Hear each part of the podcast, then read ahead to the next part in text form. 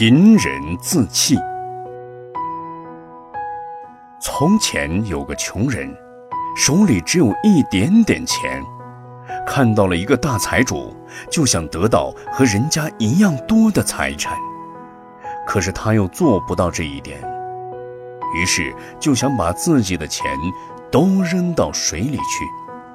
旁边的人劝他说：“你这点钱财虽然少了点。”但也可以养活你几天，为什么要白白丢到水里去呢？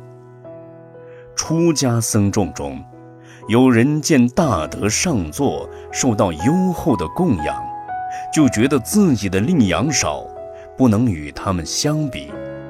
他不但不好好的勉励自己精进修学，反而因为德行力养比不上人家。而打算不修持佛法了，那真是和故事里的愚人一样可笑。